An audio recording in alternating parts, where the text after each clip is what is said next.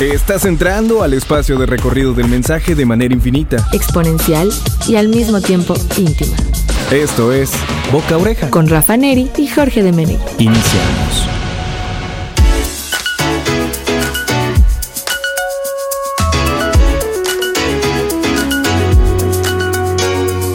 Bienvenidos a un lunes más de Marketing Sonopa a través de Radio Más. Yo soy Jorge Menegui y esto es Boca Oreja y vamos a estar repasando la actualidad en el mundo de la mercadotecnia. 2088 3507 es el espacio que tenemos para ustedes destinado a los mensajes de WhatsApp con el hashtag o la etiqueta de boca oreja. Así nos hacen llegar sus mensajes. Vamos a tener novedades, tendencias, contenidos imprescindibles, eh, todo lo que dejó la ola del San Valentín y más. Y de hecho, vamos a empezar precisamente con eso, ¿no? La mayoría de las marcas querían hacer match, por así decirlo, querían emparejarse con el lado romántico esto de la mano de vestirse de cupido, por así llamarlo, pero por ejemplo algunas marcas como Domino's, como Lego, de la que vamos a hablar más adelante, MediaMark, eh, cervezas, estuvieron enamorando eh, a la audiencia en este 14 de febrero que pasó, ¿no? Los gestos de amor, los halagos, los detalles se convirtieron en los auténticos protagonistas de este Día del Amor. Un evento que trasciende fronteras para convertirse en toda una celebración.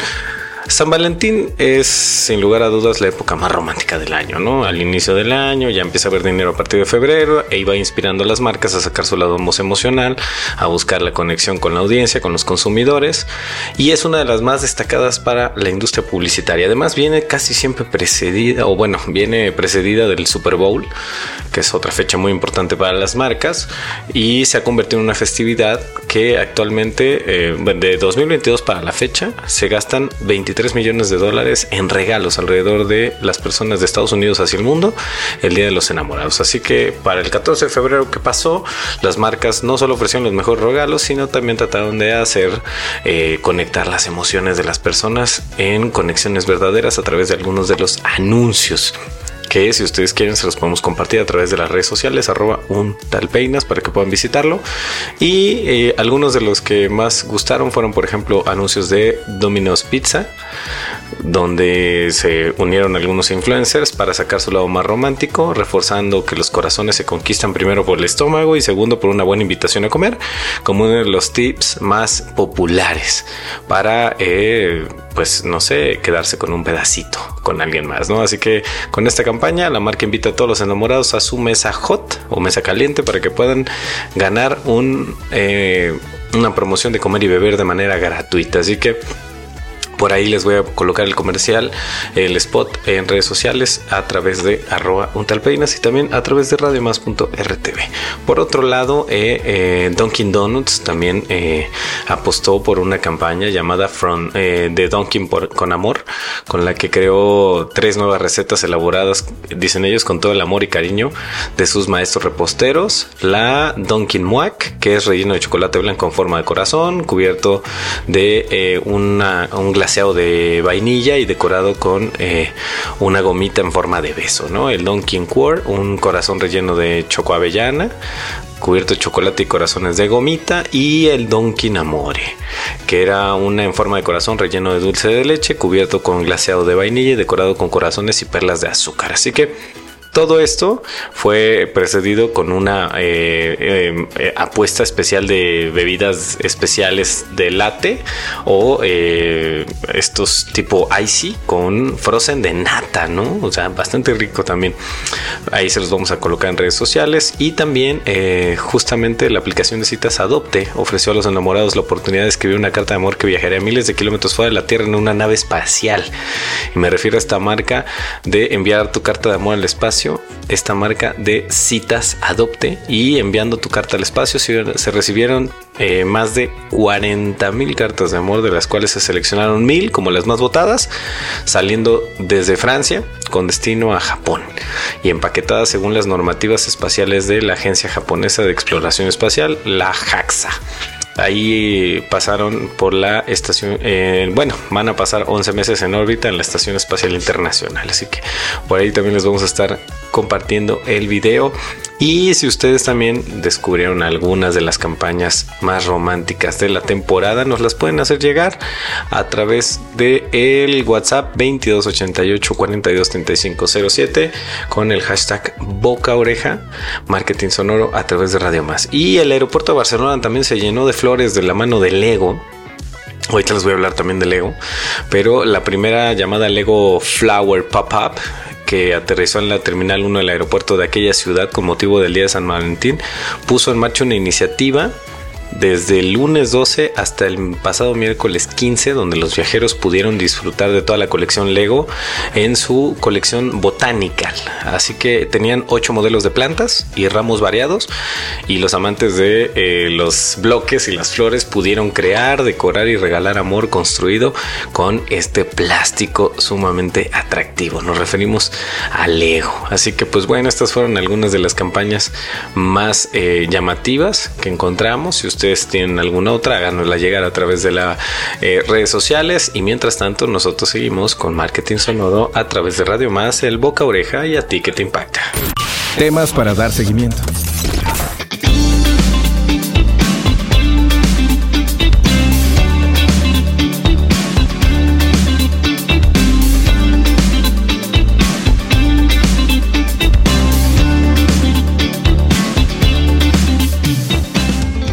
Siguiendo de vuelta con la información, tenemos la historia del Lego. Hablando del Lego, que fue con lo último que cerramos eh, hace rato. Yo soy Jorge de Meneg y estamos en Boca Oreja, Marketing Sonoro a través de Radio Más.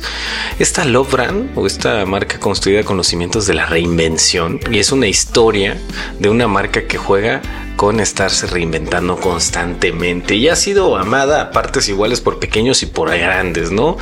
Es eh, la cúpula de lo que se supone tendría que ser una marca amada. Los niños eh, crecen con los ladrillos de Lego y cuando alcanzan la edad adulta siguen rindiendo pleitesía a esta marca juguetera que para los que no saben es danesa y fuertemente imbrincada o intrincada en la cultura popular por méritos propios y también ajenos porque ha sido asociada con franquicias como Star Wars, como Harry Potter, como Batman. Eh, han, han obtenido múltiples éxitos para ser una de las empresas, si no es que la empresa de juguetes más grande del mundo, ¿no? Es omnipresente en las cartas de los niños, ahorita que pasó Navidad y Reyes Magos, seguramente eh, se fueron dejadas en muchas casas y no cotiza en bolsa y sigue siendo por lo tanto una empresa privada de casi un siglo después de salir del cascarón que ha sentado los cimientos de la infancia de cientos de millones de niños a lo largo y ancho del planeta, ¿no? Y pese a la opulencia de los números que presume en la actualidad, nada más para que se den una idea, en 2021 cosechó una facturación de 1.780 millones de euros y sus orígenes pues fueron bastante humildes, ¿no? A día de hoy eh, asociamos Lego con los bloques, ¿no? Con estas figuras de plástico, pero el germen de la marca o el gen de la marca fue un pequeño taller de carpintería. ¿En qué estaba enfocado? En la fabricación de muebles y objetos de uso doméstico como escaleras y tablas para planchar, ¿no? Y fue en 1916 cuando Ole Kirk Christiansen, el, el fundador de la marca, decidió abrir en Billund una pequeña localidad de apenas 6.000 habitantes, un negocio que años más tarde terminaría convirtiéndose en una empresa de dimensiones absolutamente colosales, ¿no? Eh, esta empresa de Ole Kirk estaba a punto de echar brotes verdes cuando un incendio accidental provocado por los propios hijos del dueño destruyó el negocio y la casa familiar, pues el fundador no se achicó y entonces ante este infortunio construyó un taller más grande que el que le habían eh, quitado las llamas del incendio desafortunado anteriormente y continuó no obstante persiguiéndolo la mala suerte que en 1929 el dueño Ole Kirk tuvo que pues lidiar con las consecuencias del crack del 29, de la crisis que se dio en 1929 y tres años después perdió también a su esposa, ¿no? Imagínense, estaba carcomido por la incertidumbre, por la tristeza y parecía abocado ya a tirar la toalla, a no volver a, a construir absolutamente nada, pero eh, pues el, la, la, actividad que tuvo como de distracción fue fabricar juguetes con la madera sobrante empleada para fabricar muebles e, y los utensilios domésticos que hacía en su taller, ¿no? Y los primeros juguetes salidos del taller fueron camiones de madera que serían los que plantarían los cimientos de un fenómeno de dimensiones planetarias como fue la marca Lego, ¿no? A medida que iba creciendo su taller, iba contratando más personal, por fin eh, Ole Kirk fue de que su negocio de juguetes tenía realmente potencial, ¿no? Porque en 1932 el taller se transformó en una empresa juguetera después de la alta demanda de sus clientes que además de que algunos le compraban muebles, le compraban los juguetes u otros preferían los juguetes por encima de los muebles que hacía, ¿no? Pero aquí viene eh, el cambio radical, es por qué se llama Lego, ¿no? O sea, ya, ya tenía su empresa encarrilada y decidió que era momento de eh, ponerle un nombre oficial porque anteriormente no tenía un nombre oficial, ¿no? Y lo buscó eh, eh, a través de todos los trabajadores, empezó a prometer hasta botellas de vino para premiar al que diera el mejor nombre y finalmente fue él el que alumbró dos posibles y, también podrían ser de esos nombres que se te quedan, ¿no? Él propuso Legio y Lego. La segunda propuesta terminaría convirtiéndose en el nombre oficial de la empresa, que es una abreviatura de las palabras danesas Let Got.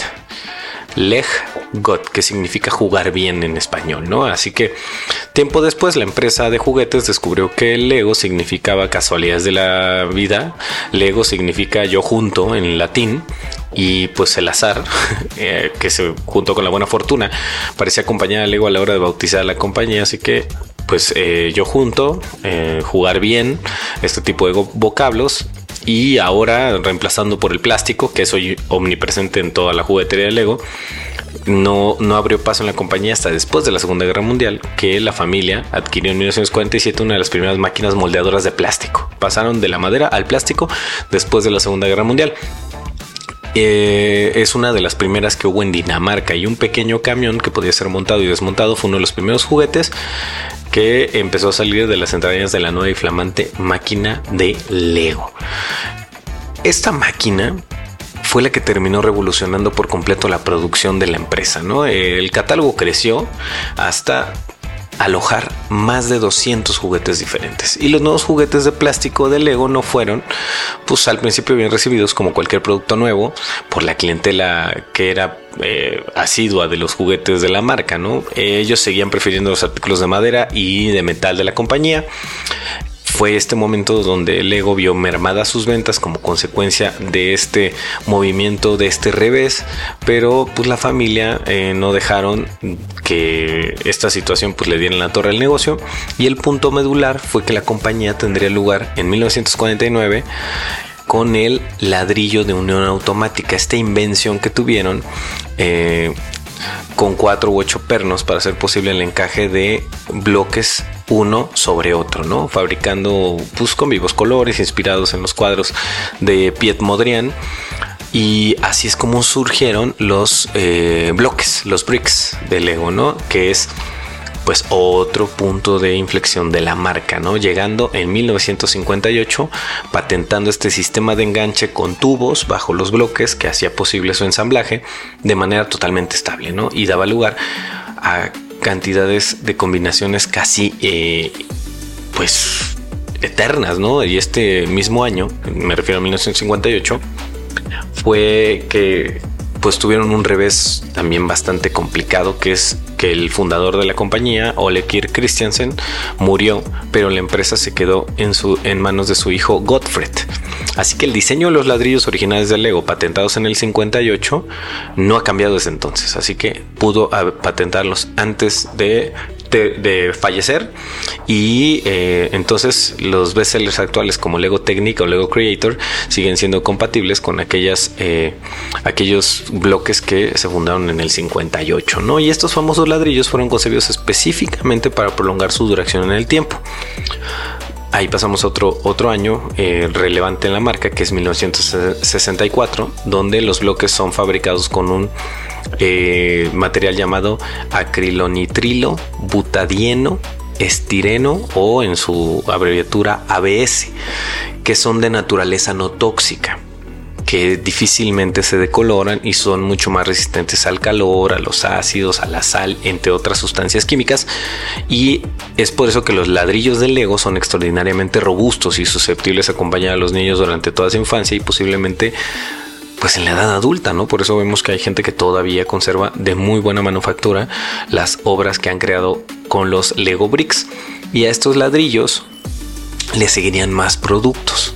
Por ejemplo, las primeras ruedas que se erigían en otro importante punto de inflexión en la historia de la empresa y no en vano, hoy Lego se jacta de ser el mayor fabricante de neumáticos del mundo, ¿no? Y de sus fábricas salen cada año más de 300 millones de diminutas ruedas que son proveedores de otras marcas de juguetes, teniendo una eh, importante, eh, un punto de inflexión importante en la feria de Nuremberg en el 62, donde lanzaban sus primeras ruedas, ¿no? Eh, un par de años después de lanzarlas, eh, volvió a emplear de nuevo su catálogo de productos, introduciendo sets completos de construcción, ¿no?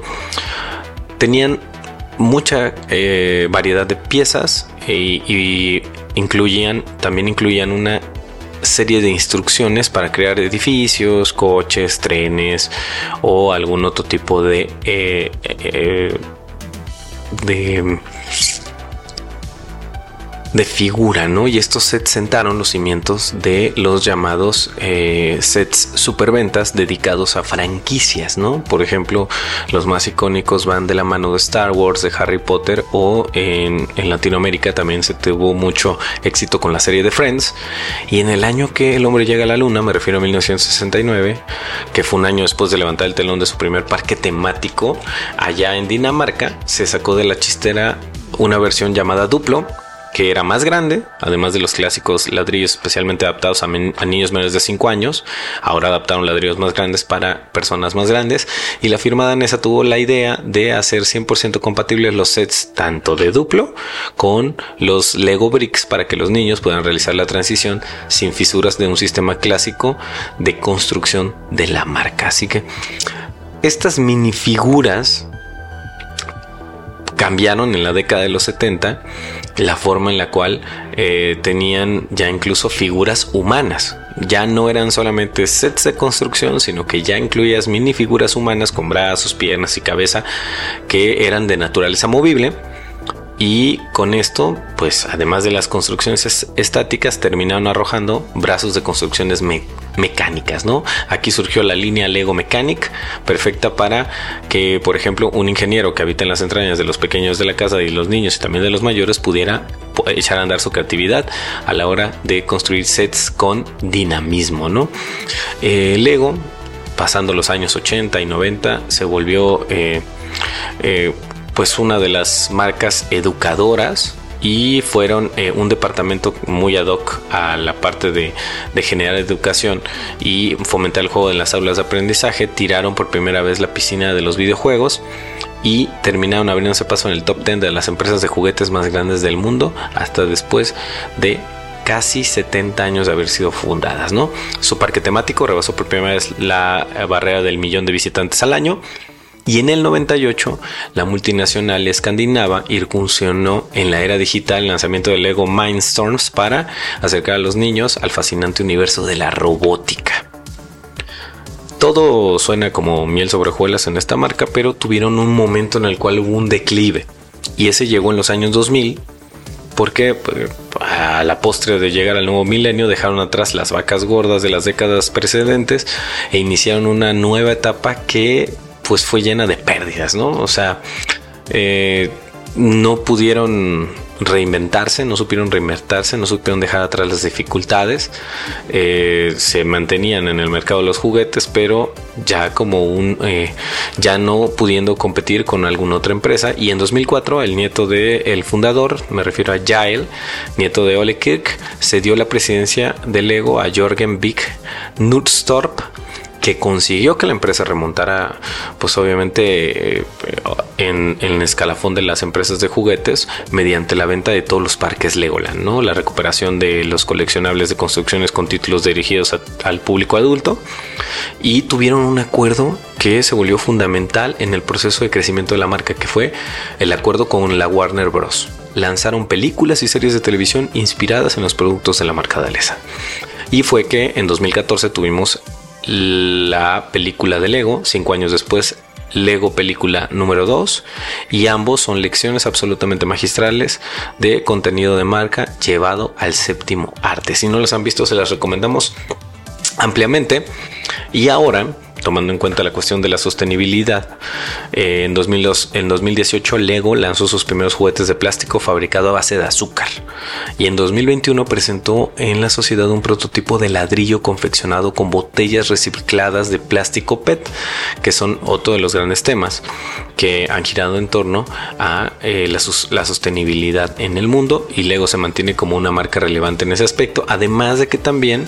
Eh, la diversidad fue un hecho eh, que el ego em, también incursionó en 2021 con Everyone is Awesome, el primer set LGBT de la marca con 11 figuras diferentes teñidas de los colores de la, la arco iris o los componentes de la bandera de esta comunidad, ¿no? Así que en 2022 celebró su 90 aniversario de una forma excelente, demostrando pues que tanto tradición como innovación son el elixir de esta juventud para la marca que se ha vuelto una marca, no sé si ustedes lo piensan así, pero para mí es eterna, o sea, yo creo que tiene validez desde siempre y la principal fortaleza creo que es que esta marca trae por igual a chicos y grandes, o sea, no, no es solamente para pequeños ni tampoco es una marca de juguetes para, para adultos.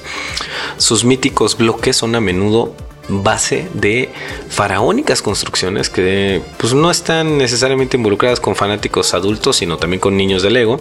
En 2013 la firma construyó, por ejemplo, un caza X-Wing de Star Wars en tamaño real. Pesaba 20 toneladas y emplearon 5.3 millones de ladrillos en la construcción del mismo. Esta construcción logró abrirle paso en el récord Guinness, donde el ego es absolutamente omnipresente gracias a la inagotable fuente de inspiración que habita en las entrañas de los aparentemente humildes, pero realmente son unos versátiles bloques o ladrillos que nos permiten construir cualquier cosa. Eso ha hecho que la marca se vuelva icónica, porque ha logrado permear en la cultura popular.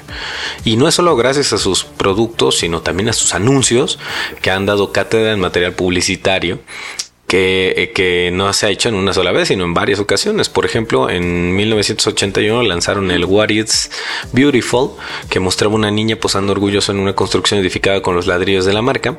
En 2021 volvieron a desempolvar ese anuncio para animar a los padres y madres a dar alas a las habilidades, intereses y potencial de la próxima generación, en específico de líderes femeninas. Y en 2019 salía del cascarón la primera campaña global de Lego desde los años 80 llamada Reveal o Reconstruye el Mundo, en la que la empresa colocaba bajo sus focos no tanto sus productos como los valores que habían cimentado desde el origen a la marca, ¿no? Esta campaña ha tenido múltiples secuelas en los últimos años y una de las más notables es un anuncio navideño estrenado en noviembre del 2022 donde la imaginación de los niños es la auténtica protagonista, aún con la participación de Katy Perry, los niños son los que quedan mejor librados, así que con más ya de 90 años, Lego está dispuesta a soplar otros 90 años gracias a la forma en la cual se ha ido conduciendo, ¿no? Que le permite encontrar siempre el equilibrio en todo lo que hace. Equilibrio entre tradición e innovación, entre adultos y niños, entre hombres y mujeres, a quienes mete en el, en el, en el escenario de manera equitativa o de manera igual y esta marca se ha convertido en una marca incombustible que todavía tiene muchísimo contenido por delante porque su particular carburante es el amor que corre a raudales por las venas de sus fans, a quienes acompaña casi desde la cuna y sigue viendo hasta la edad adulta. Un ejemplo de eh, engagement o de eh, pertenencia de la marca que puede estar acompañando hasta chicos como a grandes. Vamos a una pausa y regresamos con más aquí en el marketing sonoro a través de Radio Más el Boca Oreja. ¿Y tú? ¿Ya has hecho recomendaciones positivas a tus contactos? Aprovecha la pausa para hacerlo. Regresamos. Las personas suelen confiar más en la opinión de sus contactos cercanos que en la publicidad o los anuncios. Así que continuamos.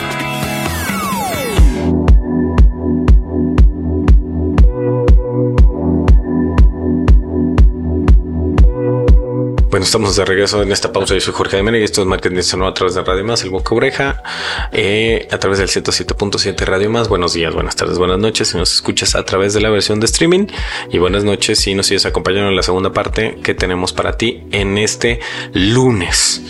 Acabamos de pasar la parte del amor y vamos a hablar acerca de cinco tendencias para entender la publicidad programática que viene en este año 2024.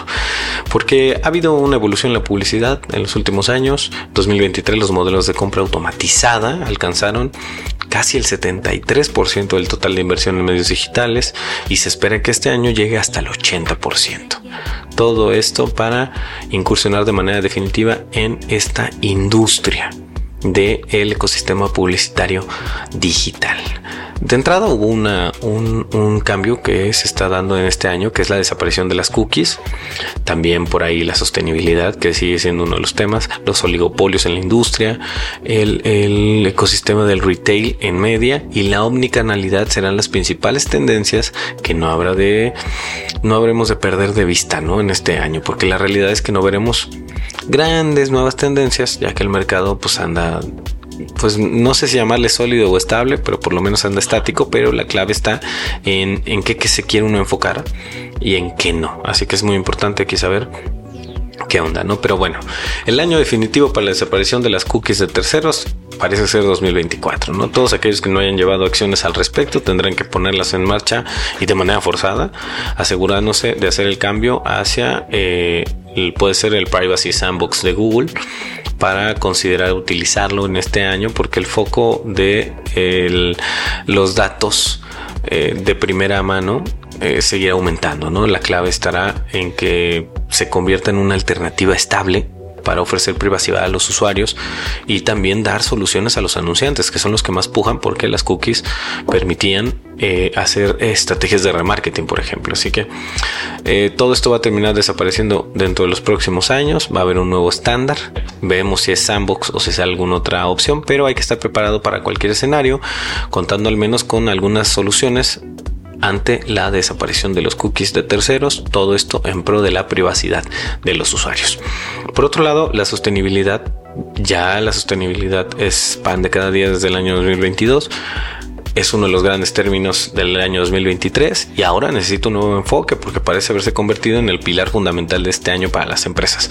Pero tras ese pues, entusiasmo inicial, los costes derivados de desarrollar un plan en favor de la protección del medio ambiente tienen que verse reflejados tanto en publicidad digital como en cualquier otro ámbito empresarial y esto hace que el desempeño vaya disminuyendo poco a poco. No un enfoque sostenible exige que nosotros pues añadamos eh, costos adicionales, por ejemplo, a lo de identificar proveedores alineados con nuestros valores o un costo extra en las unidades de procesamiento.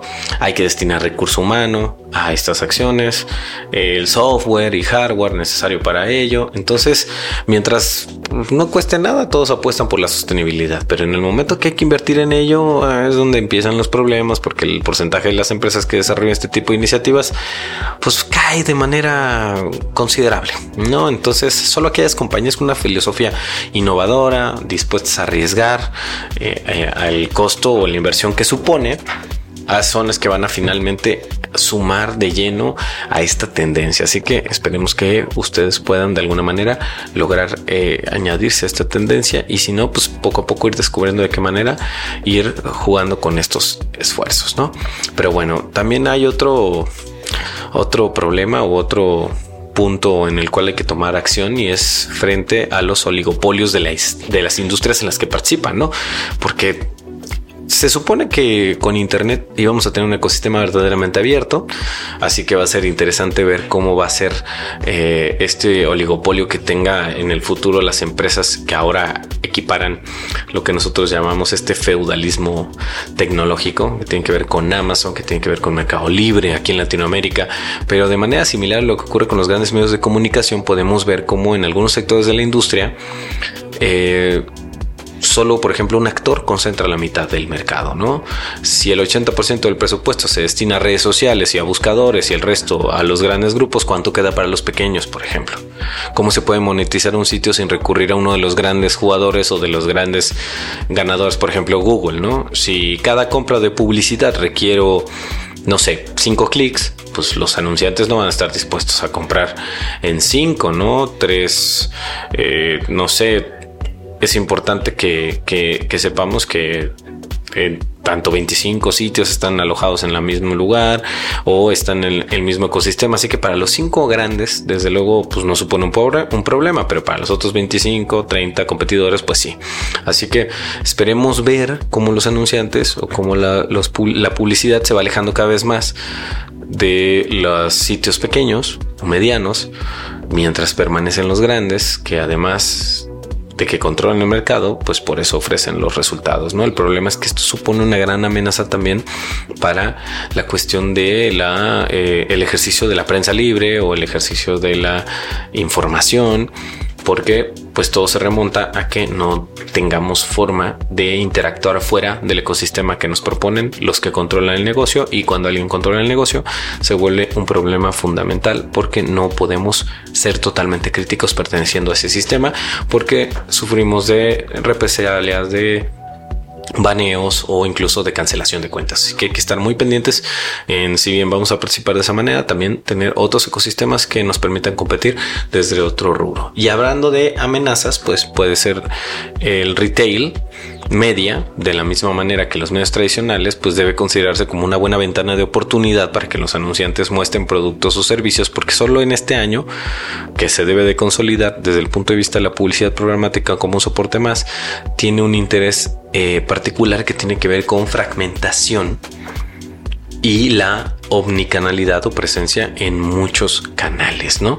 La tendencia a la presencia en todos los canales demuestra que cada vez más se apuesta por los jugadores especializados, ¿no? Puede que estos ofrezcan funcionalidades más avanzadas, pero a largo plazo, pues nadie quiere tener em, eh, costo por clic solamente, sino un costo total de las ventas para móviles y no solamente para publicidad nativa, para displays o videos, sino que debe haber una evolución a la consolidación hacia plataformas de trading omnicanal, ¿no? Y por ejemplo, omnicanal debe ser un sinónimo de en todas partes.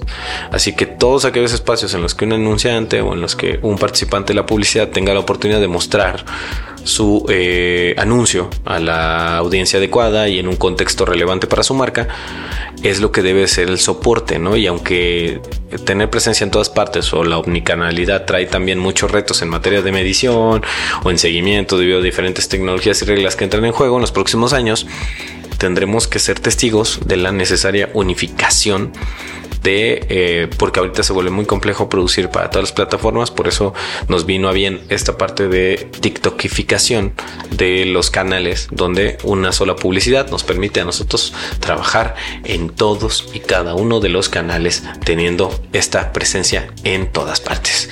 Bueno, estas son algunas de las tendencias que se van a manejar a la hora de publicidad en línea en los próximos años para que vayan programando sus anuncios, vayan siendo partícipes del pastel y nosotros seguimos con más aquí en Boca Oreja Marketing Sonoro a través de Radio Más. Temas para dar seguimiento.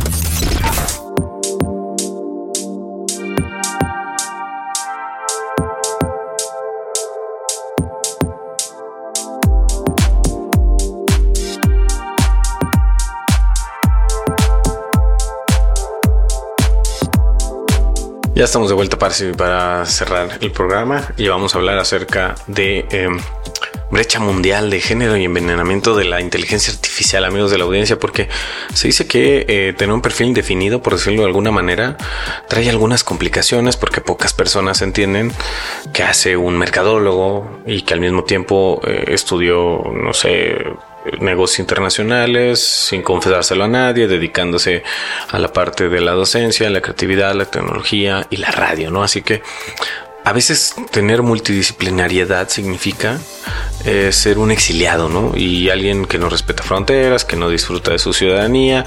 Y, y tienen algo de verdad, ¿eh? Porque algunos de los obstáculos que a mí, a mi perfil, por ejemplo, trae, eh, hoy me permiten estar vigente en otros, en otros lados, sobre todo sentirme libre, en otros sentirme enojado, por ejemplo, en los ámbitos de la docencia. Así que coincido en este caso con, con Paul Ford de que el pensamiento interdisciplinario es crucial para el futuro. Lo es ya desde ahorita, desde el presente. Así que Eh, en esta semana hubo un artículo de opinión en el Financial Times que sugirió que la generación Z, que es un término eh, que es referido a aquellos que actualmente tienen menos de 26 años, para no entrar en, polémica, puede ser dos generaciones, no solamente una, porque el artículo presenta datos eh, sorprendentes sobre las creencias divergentes de los hombres y las mujeres en todo el mundo y sugiere algunas razones de la división, porque por ejemplo el movimiento Me Too fue el detonante clave que dio lugar a valores fenosmente feministas, ¿no?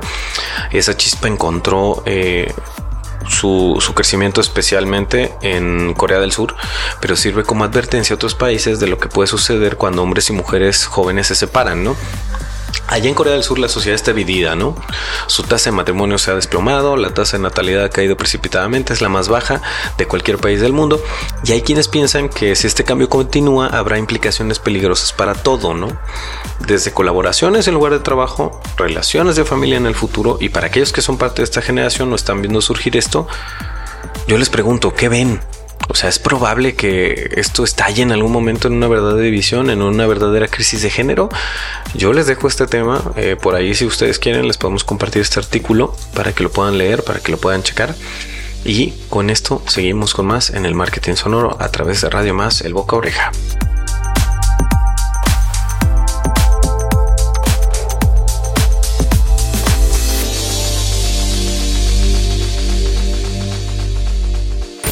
Temas para dar seguimiento.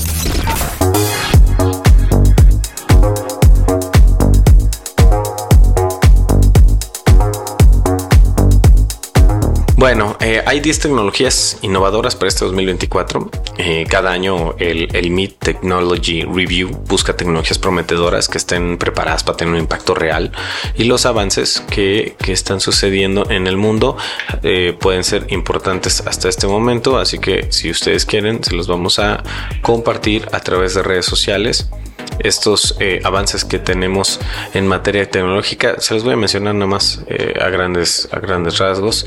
Inteligencia artificial eh, para todo podría ser uno de los, de los primeros avances que se van a tener.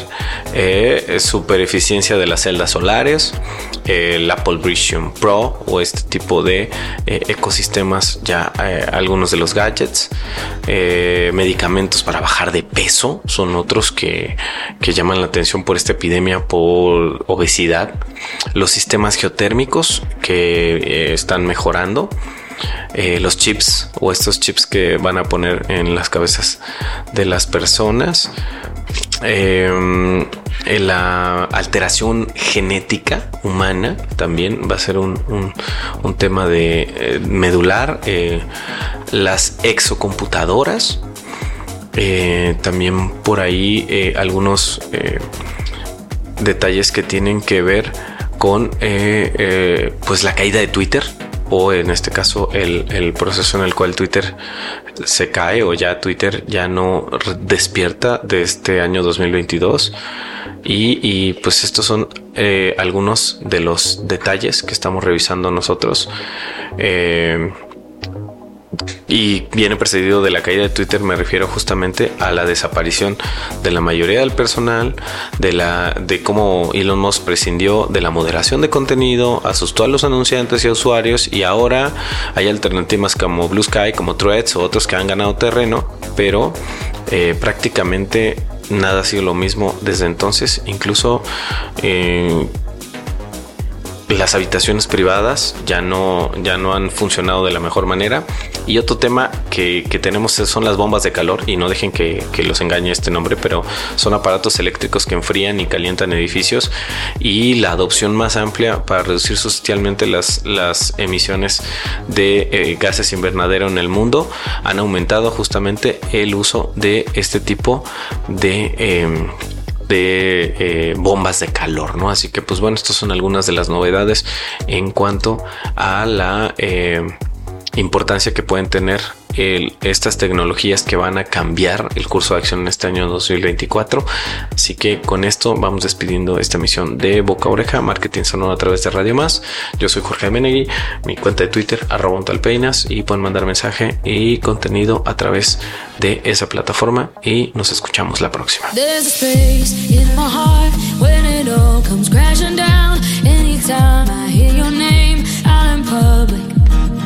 There's a place that I go every time that you're in town. It's just me in my nights, in my stomach. And it's true, it wasn't easy getting on.